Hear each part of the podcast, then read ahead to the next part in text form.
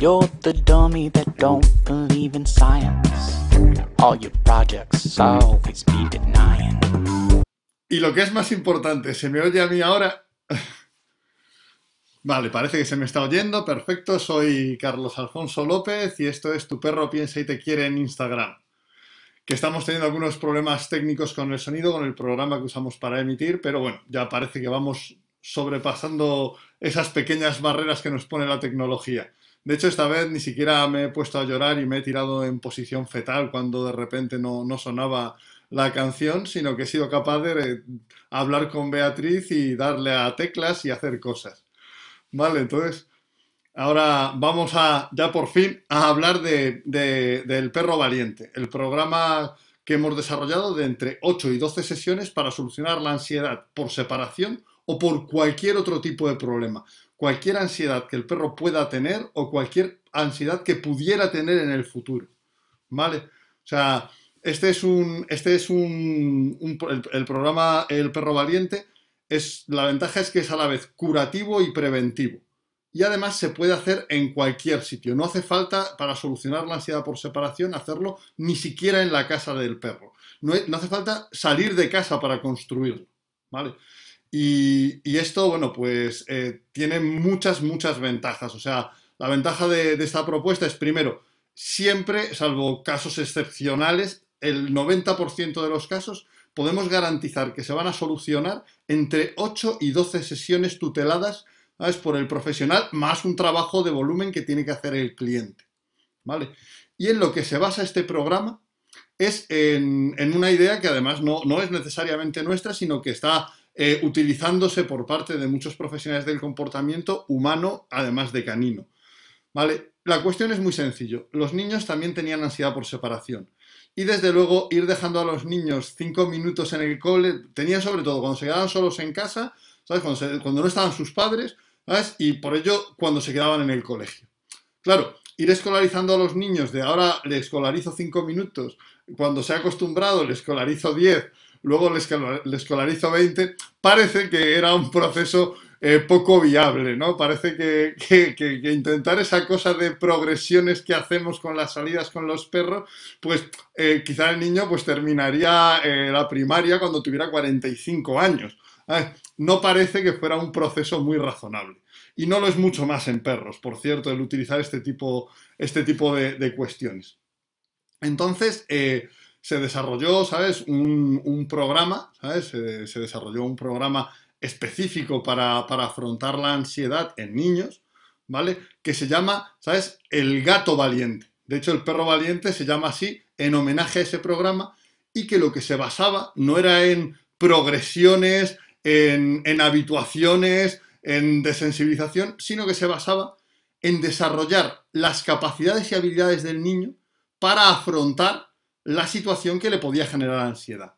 Es decir, nosotros tenemos unas capacidades y unas habilidades que nos permiten eh, solucionar, afrontar ese tipo de, eh, ese tipo de problemas. Cuando esas capacidades son insuficientes, necesitamos entrenarlas y hacerlas más eficaces, hacerlas más fuertes. ¿vale? Y además, lo bueno es que esas capacidades esas habilidades se pueden entrenar por completo fuera de la situación problemática. Es decir, para que eh, el niño pues, eh, pudiera ser... De hecho, fijaos que en inglés el programa no se llama el gato valiente, sino de coping cat, que es como el gato habilidoso. O sea, la traducción más literal, los portugueses, en castellano se ha traducido normalmente como el gato valiente, que es más, más épico, pero en, Portugal se traduce por el gato habilidoso, porque realmente coping cat es el gato con, habilidades determinadas, ¿no? Entonces, podemos desarrollar esas habilidades a través de cosas, de ejercicios sencillos y divertidos que se transfieran después a la situación y hagan que el perro pues tenga habilidad para afrontarla de forma exitosa. Y estas habilidades son de dos tipos. Habilidades de afrontamiento pasivo de las situaciones es decir, el aguantar ocho horas en una casa aburrida y habilidades de afrontamiento activo. ¿Vale? Y voy a empezar a hablar, a hablar de estas. si os fijáis, y vamos a usar la ansiedad por separación, que vale para todo, ¿vale? La ansiedad en realidad no, no es un miedo, sino que podríamos decir que es un miedo anticipatorio, un miedo a la consecuencia. O sea, cuando se cierra la puerta eh, y se va el tutor, ¿sabes? Aparece, aparece ese miedo de, ostras, pues me quedaré solo, ¿sabes? Estoy mal, ¿sabes? Pero es un miedo anticipatorio de que va a venir algo problemático. Entonces, eh, lo que vamos a hacer con las habilidades de afrontamiento activo es poner el miedo en el otro lado de la puerta. Es decir, hay una, hay una emoción equivalente, simétrica, pero por el otro lado, ¿sabes? a la ansiedad, que es la sensación, la emoción de desafío. O sea, yo soy un tío muy cobarde y si viene alguien por la calle a pegarme, ¿sabes? Eh, seguro que tengo un miedo horrible y salgo corriendo y me tiro al suelo. Pero he competido en artes marciales y como estaba al otro lado de la puerta, como yo tenía que elegir salir, salir al tatami, entonces esa, esa inquietud de que te pudieran ganar se convertía en un elemento desafiante porque es también un, miedo anticipatorio, un miedo previo, pero por el otro lado, que resuelves actuando y entrando en la solución. Entonces vamos a ver, por ejemplo, ¿sabes? ¿Cómo podemos entrenar, ¿sabes? A un perro, voy a compartiros pantalla. Pues he quitado el sonido porque vamos a poner al perro que quiera entrar en esta jaulita, ¿sabes? Y delante hay unas cajas, ¿vale? Que le causan un poco de miedo porque se pueden caer. Entonces, el perro está, fijaos, el miedo está al otro lado de la puerta. Ella primero no va por las cajas, Dea, ¿sabes? Tiene que buscar cómo, cómo encontrar, cómo encontrar lo que le hemos puesto ahí. O sea, esto es como entrar en el templo maldito. Vale, sí, sí, dentro puede haber miedo. O sea, la puerta es una frontera del miedo, como es en la ansiedad por separación. Pero yo elijo entrar. ¿Vale? El afrontamiento activo es entrar. ¿Ves? O sea, le preocupa un poco, se asusta un poco, pero termina entrando y entonces disfruta del tesoro. Lo que hacemos desarrollando las capacidades de afrontamiento activo de los perros es poner al miedo al otro lado de la puerta, convertir la ansiedad puntual, la que surge cuando cierras la puerta, en una situación de desafío, que el perro gestiona y resuelve de manera activa con su conducta, se enfrenta a eso que le genera una anticipación potencialmente de miedo, y lo supera hacia adelante, lo supera entrando en el sitio donde no querría estar. Nadie nos iríamos eh, nos gustaría vivir en el templo maldito, pero entrar a por el tesoro, ¿sabes? Venga, supero el miedo y voy a por el tesoro. Eso es muy otra cosa, ¿vale? Eso es muy otra cosa. Entonces tú con las, desarrollando las capacidades de afrontamiento activo del perro, cuando se cierra la puerta, eso se convierte en un desafío para el perro. El perro se estimula, sí, sí, siento algo de miedo, pero lo voy a resolver hacia adelante, lo voy a resolver de forma activa. Esto además contracondiciona emocionalmente el malestar que siente el perro al quedarse solo. Genera un proceso de, inhibición recíproca que justamente me preguntaba por él en Instagram cuando anunciamos este, este, este proceso, este, este programa, un, compañero. Pues hay una inhibición recíproca, o sea, la puerta se cierra, el contexto de miedo se activaría, pero ahora ese contexto, en vez de ser miedo anticipatorio, la anticipación es lo voy a poder resolver, voy a poder con esto, voy a buscar el tesoro. ¿Vale? Entonces, primero desarrollamos las capacidades del perro de afrontamiento activo, que es decir, en ese momento puntual que podría surgir el pico de miedo, el miedo eh, eh, hace que el perro se sienta desafiado positivamente a resolver algo. El de, o sea, si yo compito con, alguien, siento, siento una cierta inseguridad porque me puede ganar. O sea, obviamente no, no, no compites con, con, yo sé, no es un tío de 90 kilos, no compites con un niño de 10 años de 30. Entonces no hay desafío. El desafío implica que algo podría salir mal, pero que si vas hacia adelante, si te implicas, si buscas, si resuelves, si eres proactivo, puedes ganar. ¿Vale? Esto invierte la relación del perro con los picos de ansiedad que pueden darse cuando cierras la puerta, cuando se cierra la puerta de, una residencia canina, cuando llega el veterinario. Todos esos picos, el afrontamiento activo los cambia por completo, le da la vuelta. Ese miedo es ahora parte de una emoción positiva. Hemos pasado la ansiedad a desafío. ¿Vale? Sin embargo, teníamos también eh, otra cosa que era eh, que no solamente es ese momento puntual, que todos sabemos que es cuando más detona la ansiedad, es que luego el perro tiene que estar allí ocho horas. ¿Vale? Y ocho horas de desafío, esto no, no, no hay cuerpo que lo aguante, ni entrenador que lo entrene. ¿Vale? Ocho horas de desafío es prácticamente imposible tenemos también que desarrollar las capacidades de afrontamiento pasivo de la situación. ¿Vale? Tenemos que aprender al perro a resignarse a, guardar una cola, a que esto es muy aburrido, a que esto eh, no, no, me aporta nada interesante, de que no, no es, es un poco eh, átono, es un poco continuo y tal, y tiene que aprender a afrontar eso. ¿Vale? Tiene que aprender a afrontar, estar muchas horas en esa situación. Y lo tiene que aprender a afrontar voluntariamente.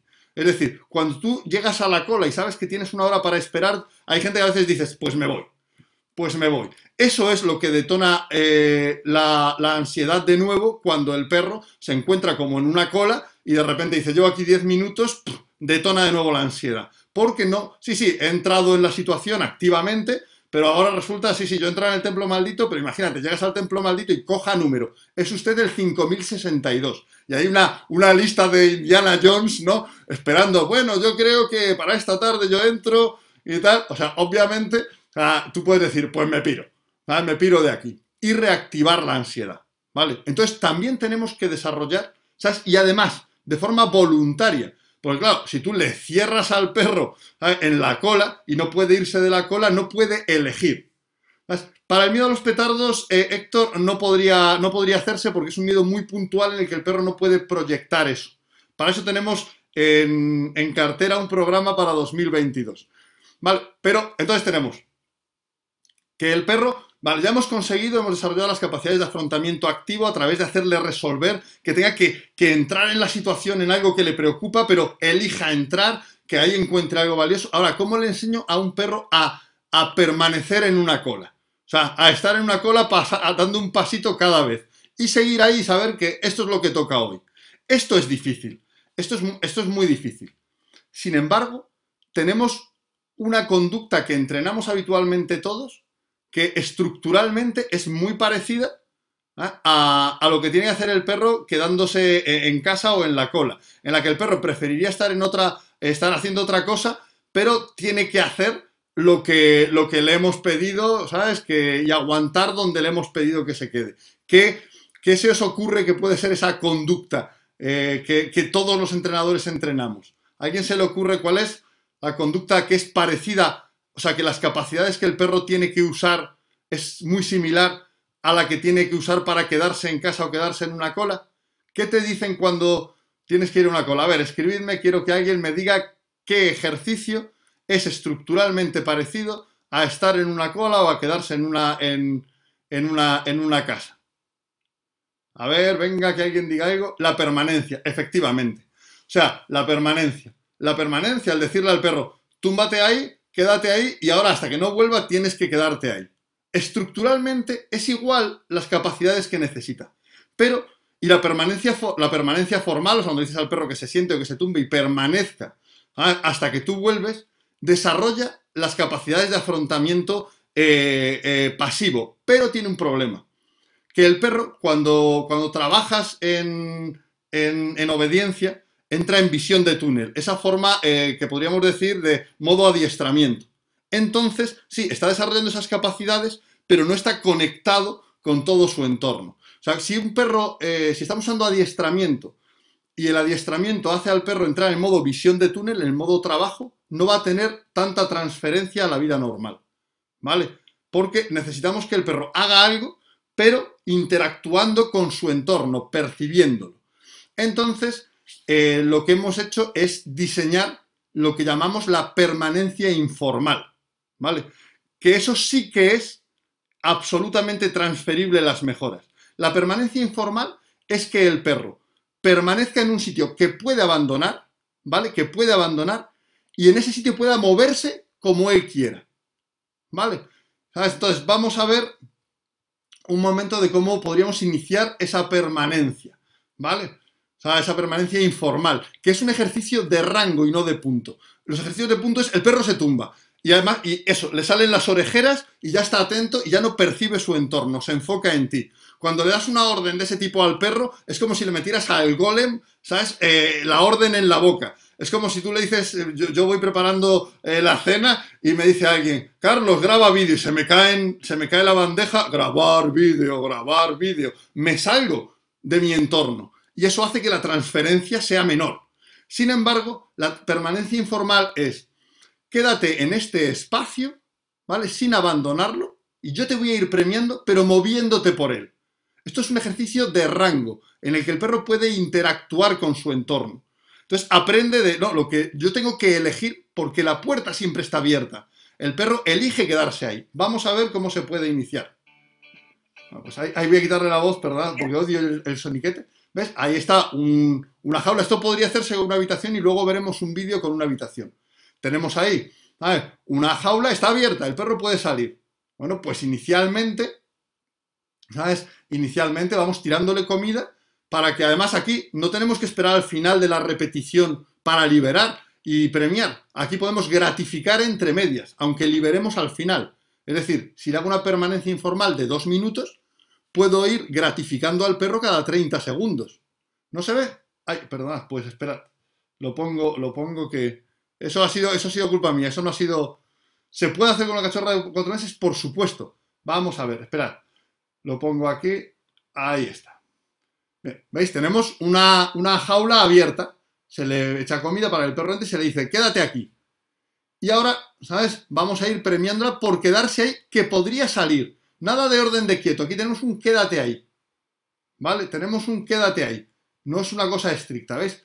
Entonces tú puedes aquí además gratificar. Tú dices, voy a hacer una repetición de dos minutos, pero cada 30 segundos le tiras comida y con la estrategia de entrega haces que el perro se mueva y vea que puede moverse. Porque muchos perros, sobre todo los que están muy adiestrados, entran en el modo trabajo y veis, si el perro quiere salir no pasa nada.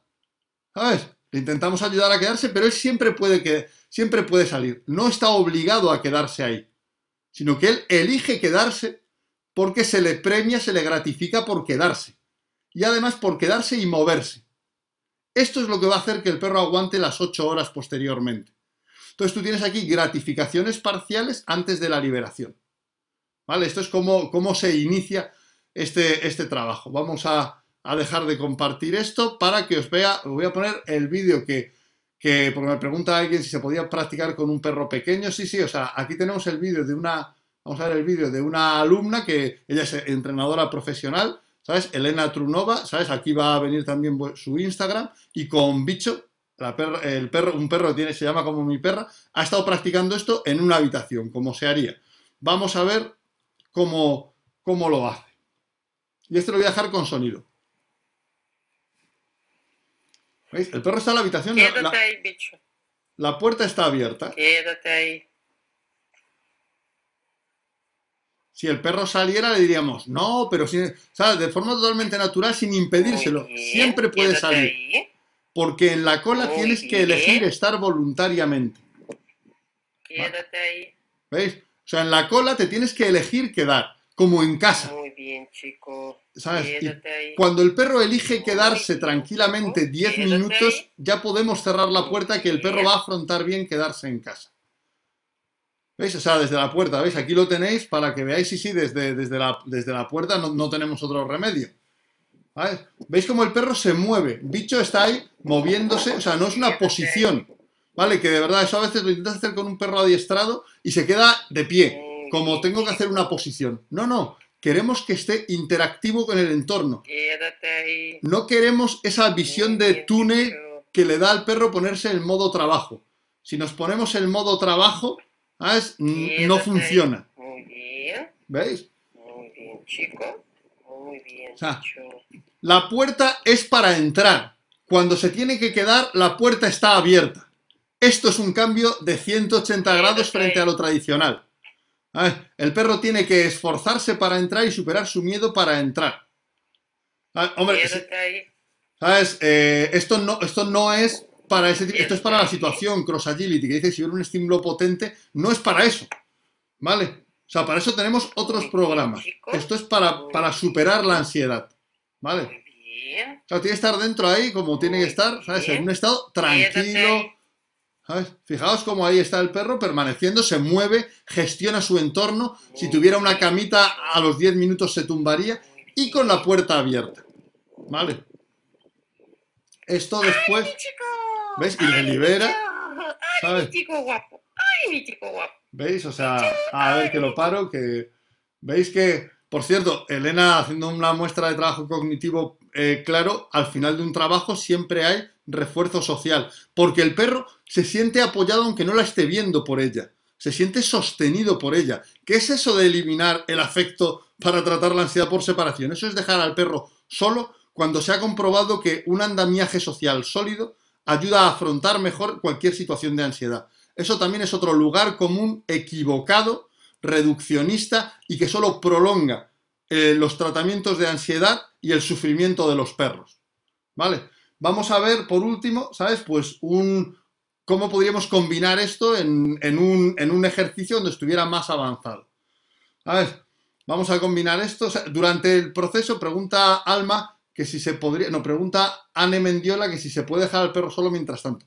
Obviamente, los ratos que no estés trabajando, no pasa nada por, por hacer tu vida. No es un problema. O sea, eh, está todo diseñado para que eh, el trabajo que te plantean en casa entre sesiones, o sea, nosotros vamos, o sea, el entrenador va una vez a la semana normalmente, ¿sabes? Hace un trabajo de avance y te deja algo de trabajo que hacer, ¿vale? Y con eso basta, aunque tú tengas que irte a trabajar. O sea, una ventaja de, Educan, una ventaja de, nuestra escuela, es que no solo somos una escuela, sino somos principalmente una empresa que, hace adiestramiento y modificación del comportamiento. De hecho, somos la que más adiestramiento y modificación del comportamiento hace en España. O sea, nosotros en el confinamiento ah, hicimos más de, hemos hecho desde el confinamiento 160 casos de, de este trabajo, solo en Madrid, 160 casos, en los que, aunque no pudieran salir de casa los tutores, podíamos solucionar la ansiedad. Y si salían también, ¿vale? O sea, esto es mucho más ventajoso, ¿vale? Si tienes varios perros, puedes trabajar con, los perros, con los dos perros, no, es mucho problema. Vamos a ver por último, ¿sabes? Pues un, un, ejercicio más avanzado combinando ya estos dos tipos de actividades, ¿no? Pues este es un ejercicio tutorial, ¿ves? pues pues vamos a avanzar un poco, porque ahí le está relajando al perro antes, o sea, también podemos ayudar al perro antes a relajarse con cariño. Eso de no despedirse y tal, en absoluto. Antes de irnos, calmaríamos al perro, ¿sabes? Le, dejamos entrar y nos va, ¿ves? Nos esconderíamos. El perro tiene la puerta abierta, puede elegir irse. Pero también le podemos saber, este no, no es el que quería ver porque quiero ver ¿sabes? Eh, este es principalmente pasivo, ¿veis? O sea, esto lo pone aquí arriba, este es principalmente pasivo. Quiero ver uno con enfoque principalmente activo, que es este. ¿Veis? Aquí le ponemos, ah, cielos, el sonido. Le ponemos el, primero vamos a calmar al perro antes, a relajarle, eso os lo paso porque se tarda un rato. Siempre antes de irnos, o sea, esto, ahora le planteamos cosas interesantes, un desafío para poder entrar en lo que sería el equivalente a la habitación o la casa. Luego, fijaos, lo quitamos para que el perro pueda salir cuando quiera. El perro tiene que elegir permanecer informalmente. En este le ha cerrado, este ya es el último. Este es el último criterio. A ver, cuando ya se cierra y el perro ni, mira esto. ¿Veis? Más adelante, pues se esconde. Aquí tenemos pues un total de, ¿sabes? de diferentes minutos y el perro no tienen ningún tipo de, problema. Entonces, la ventaja que tiene el perro valiente frente a otros eh, trabajos para la ansiedad es que se puede trabajar en casa, se puede trabajar sin salidas programadas, se puede trabajar y sirve para cualquier forma de ansiedad. Lo que hay que hacer son ejercicios que considera muy divertidos y que los clientes hacen sistemáticamente porque les encanta. ¿Vale? Ah, eh, por aquí me preguntan, ¿sabes? Eh, eh, me preguntan, un perro sordo que probablemente genera ansiedad por el deterioro de los sentidos. Entonces, podríamos trabajar esto perfectamente. Ah, pues sordo y ciego. en este caso, o sea, si hablamos de un deterioro sensorial importante, tendríamos que hacer una adaptación de actividades. Porque aquí la ansiedad suele estar, eso lo saben bien quienes, quienes han, han hecho nuestro seminario de depresión, porque un motivo más que de ansiedad, de depresión en perros mayores, suele ser que la merma sensorial no va acompañada de una adaptación de las actividades. Entonces se siente inseguro porque le pedimos una vida como la que hacía antes. Y eso es lo que lleva a tener miedo, ansiedad, depresión. ¿Vale? Esta eh, eh, ¿Qué estrategia? Una, para el un botón de acceso para... Bueno, en este caso no. En este caso eh, pregunta si tenemos una... El, pregunta al proyecto Salta Violeta un botón para que sepa eh, que está trabajar y uno para salirse de la situación. Es que queremos abandonar esa visión para el trabajo comportamentalista. Si el perro entra en modo trabajo en el adiestramiento, no vale. No vale. es un mal trabajo. O sea, el perro tiene que recibir las señales, las indicaciones, los comandos de forma naturalizada, de forma normalizada, sin ponerse el modo trabajo. Si se pone el modo trabajo, la importación, la, la transferencia de lo que aprende es insuficiente. O sea, el, el, techo de, el, techo de, resultados mmm, en comportamentalismo uno actual nos lo va a dar ser capaces de integrar un entrenamiento normalizado, que no pone al perro el modo trabajo, sino que el perro lo recibe en su vida cotidiana. Que todos lo hacemos en algún momento de, quita un momento cuando entras, y el perro no entra en, hay, hay que quitarse. ¿Qué entrenador no ha renunciado a pedirle a su perro un comando estricto porque sabe que le va a sacar de una situación en la que el perro se lo está pasando bien? ¿Vale? Porque hay que abandonar, o sea, está muy bien el, que el perro se ponga en modo trabajo cuando practicas un adiestramiento deportivo eh, de, de, de, punto competitivo. ¿Vale? O sea, igual que cuando tú vas a competir en un deporte, pues no, justo antes de entrar a competir no te pones a repasar la lista de la compra y a ver si tienes al día los pagos del seguro del coche. ¿Vale? O sea, eso te enfoca, te pone en modo túnel para optimizar tus capacidades.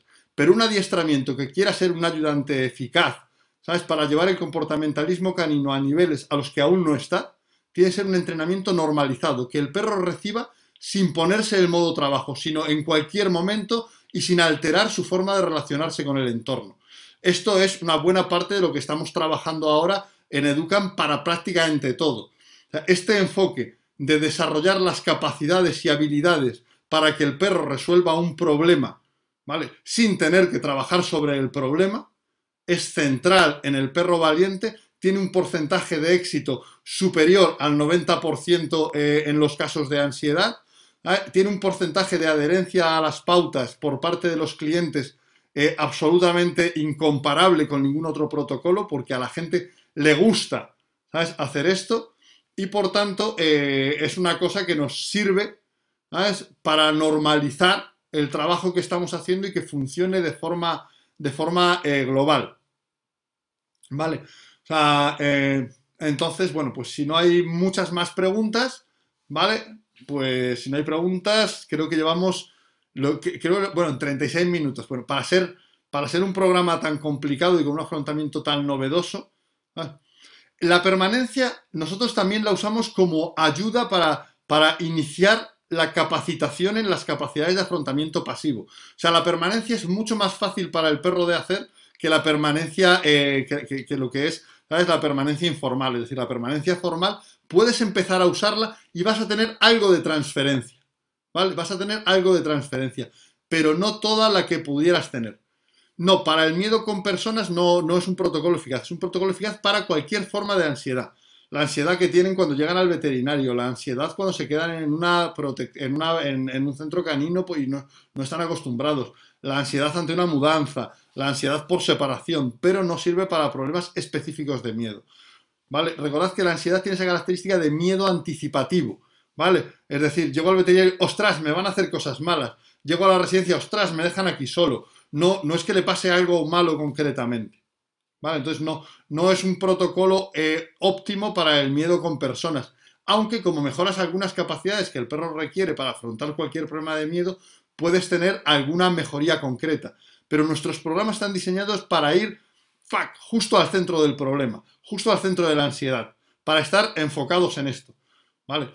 Con el perro valiente logramos unos resultados para mejorar la ansiedad de una forma más divertida, eh, más económica, más sencilla, que no implica sufrimiento del perro ni de los tutores y que a la gente le encanta practicar. Es un, es, una, es un protocolo que es un programa que te sirve para competir ventajosamente con quien todavía hace trabajos tradicionales.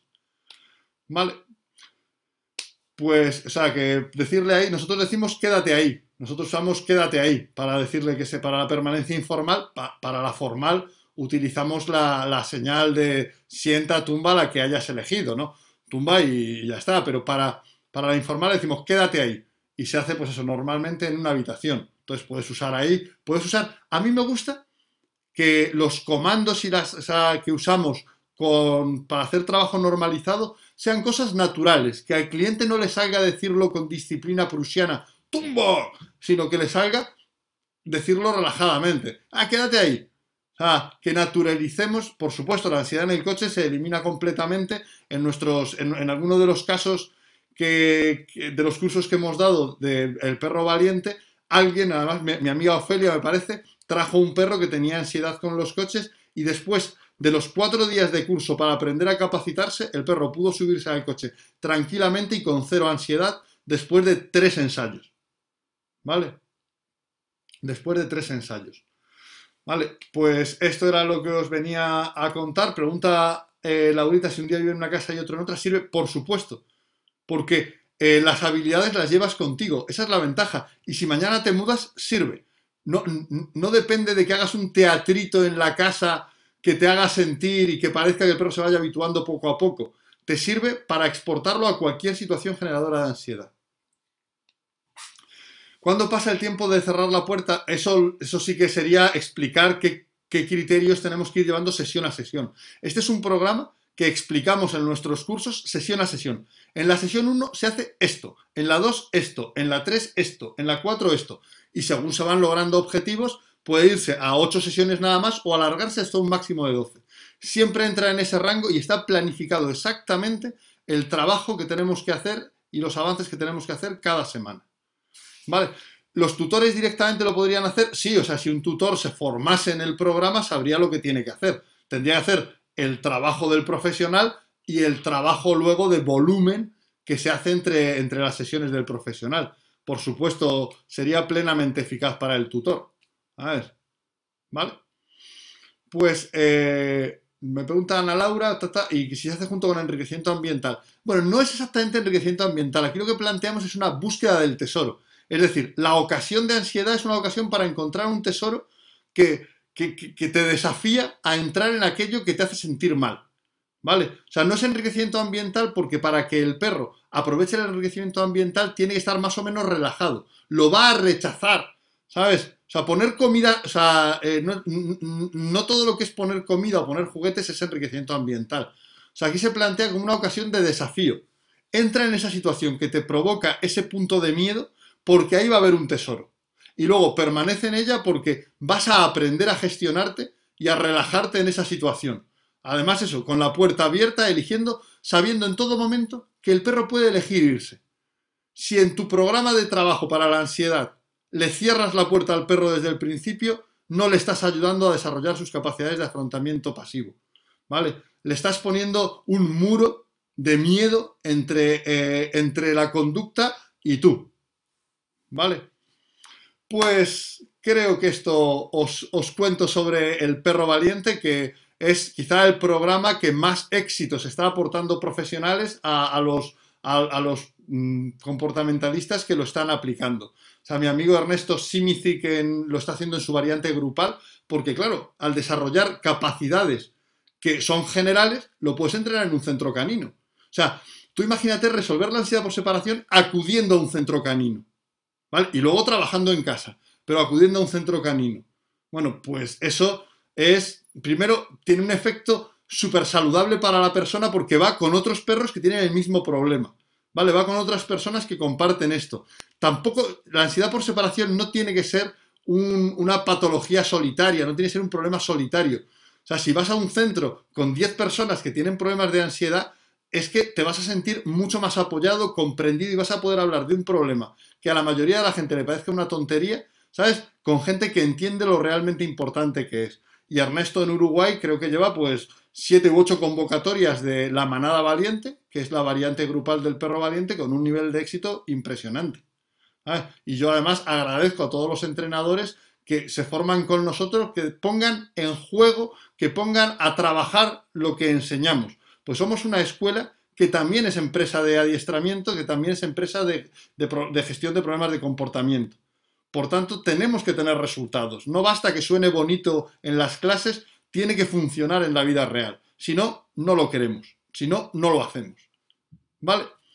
Pues os voy a dejar, ¿sabes? Con, con espero que Derek Clegg, creo que no. Entonces voy a tener que hacer el cambio que he hecho antes. O sea, que inicialmente no sonará Derek Clegg, pero enseguida va a sonar. ¿Vale? Pues vamos a ver si funciona el que You're the dummy that don't believe in science. All your projects always be denying. You're the one I love, you're the one I wanna give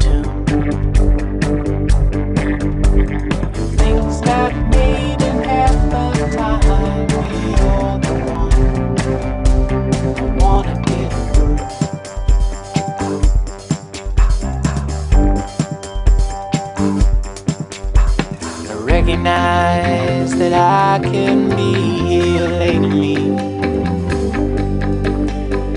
You realize things can go